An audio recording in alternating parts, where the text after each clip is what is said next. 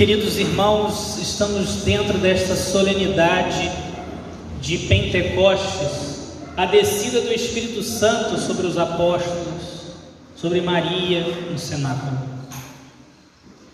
Como é importante pensarmos nesse dia que devemos pedir o Espírito Santo, que temos necessidade do Espírito Santo.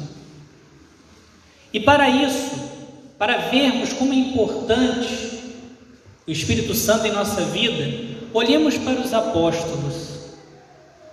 Como que eram esses homens antes de receberem o Espírito Santo? Se lembrarmos bem, temos o exemplo de Pedro, sexta-feira santa. Vemos Pedro correndo com medo, Diante da criada do templo, ele sai correndo, tremendo. Não, não conheço esse homem. O Pedro com medo, sem aquela aquele vigor, fugindo, não querendo se identificar como seguidor de Cristo. Há poucos domingos atrás vimos o exemplo de Tomé, Tomé que vai embora, deixa os apóstolos, está sem fé. Não, eu não acredito. Se eu não colocar a minha mão em suas chagas, eu não, não acredito. Tomé desanimado, sem força espiritual, deixando tudo. Também temos no Evangelho exemplo dos apóstolos que queriam o primeiro lugar no reino, e a mãe de dois irmãos apóstolos vai lá falar com Jesus. Um orgulho, a soberba, eram assim os apóstolos. E esses homens que foram embora depois da cruz estão no cenáculo. Maria parece reunir todos para rezarem e aqueles homens, depois que o Espírito Santo desce sobre eles, diz a palavra de Deus, eles têm a coragem de pregar, eles vão para as sinagogas, são expulsos e continuam pregando, não tem medo das autoridades, não tem medo de quem quer tirá-los dali, eles pregam e exercem a missão que receberam, porque estavam cheios do Espírito Santo. O medo foi embora, foi consumido. A falta de fé foi embora. São repletos da fé, repletos de coragem, de audácia apostólica, por causa do Espírito Santo. Como é importante pensarmos, nós que também temos muito medo, nós que muitas vezes perdemos a fé, nós que não conseguimos vencer muitas vezes em nossa caminhada espiritual, que não levamos a sério ou desanimamos do, do chamado à santidade, como precisamos do Espírito Santo. Como precisamos pedir o Espírito Santo sobre nós, para nos dar fortaleza, para nos dar coragem, para nos dar entendimento sobre as coisas de Deus Precisamos pedir o Espírito Santo. São Cirilo de Jerusalém compara o Espírito Santo com uma chuva. A chuva que cai na terra. A chuva que cai na terra é a mesma, mas produz efeitos diferentes em cada planta.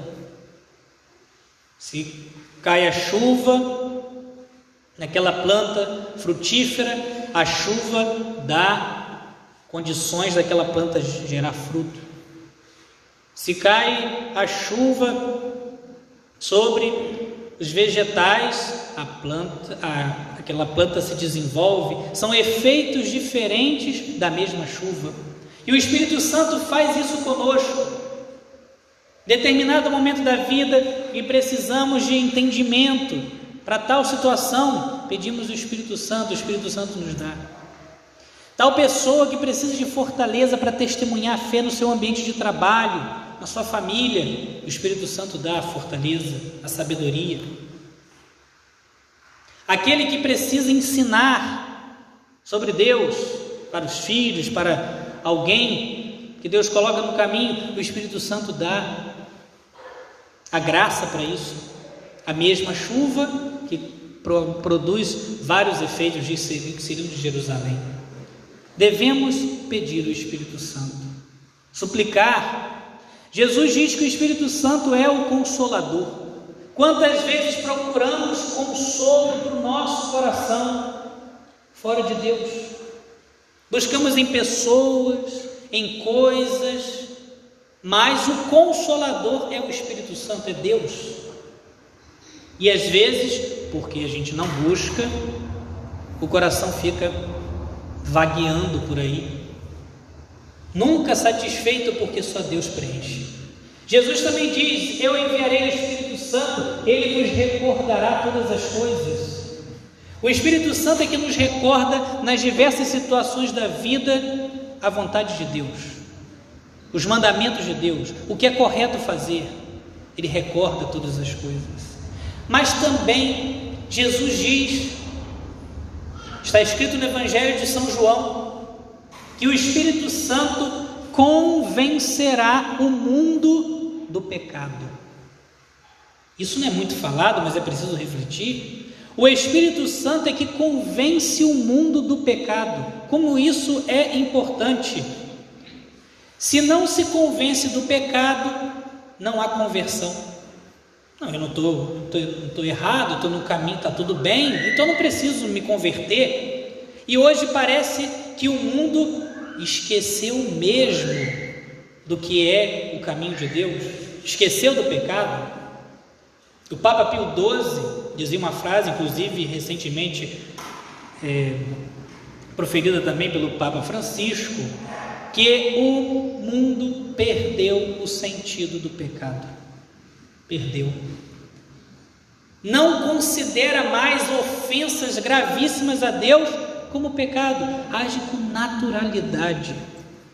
Coisas terríveis, abomináveis aos olhos de Deus, hoje são vistas com naturalidade, como se não tivesse problema algum.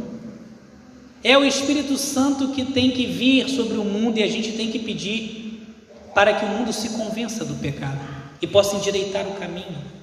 Se convencer do pecado é também saber se convencer que o pecado leva para o inferno, para a condenação. Às vezes convivemos com o pecado como se não fosse nada. Mas a palavra de Deus nos diz: é preciso conversão. E o Espírito Santo é que nos convence. Pensemos no mundo, mas pensemos também em nossa vida particular. Pedir o Espírito Santo para que possamos nos convencer do que é errado em nossa vida, para mudar, para termos força para endireitar o caminho, para buscar a salvação. O Espírito Santo nos convence do pecado para nos convencer da justiça que vem de Deus. Agora, como receber o Espírito Santo? Como abrir o coração a Ele.